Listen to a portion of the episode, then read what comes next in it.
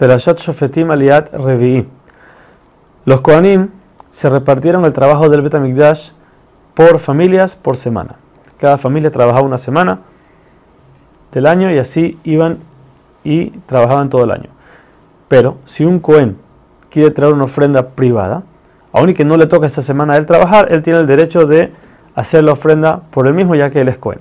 Asimismo en las fiestas, los Shalosh Regalim, que toda, mucha gente venía, cualquier ofrenda que sea venga por la fiesta, quiere decir no es una ofrenda del día como el Korban Tamid o el Musaf de Shabbat, quiere decir es algo que viene por la fiesta, entonces cualquier Cohen que estaba en el lugar podía trabajar y traer la ofrenda.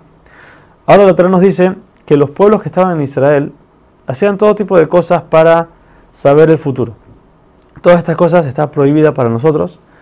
De los ejemplos que trae la Torah son la, había gente que tomaba un objeto y depende de lo que pasaba con ese objeto, él decidía si viajar a un lugar o no viajar a un lugar. O decían tal fecha es buena para salir, tal fecha no es buena. Cualquier magia que confunda a la gente.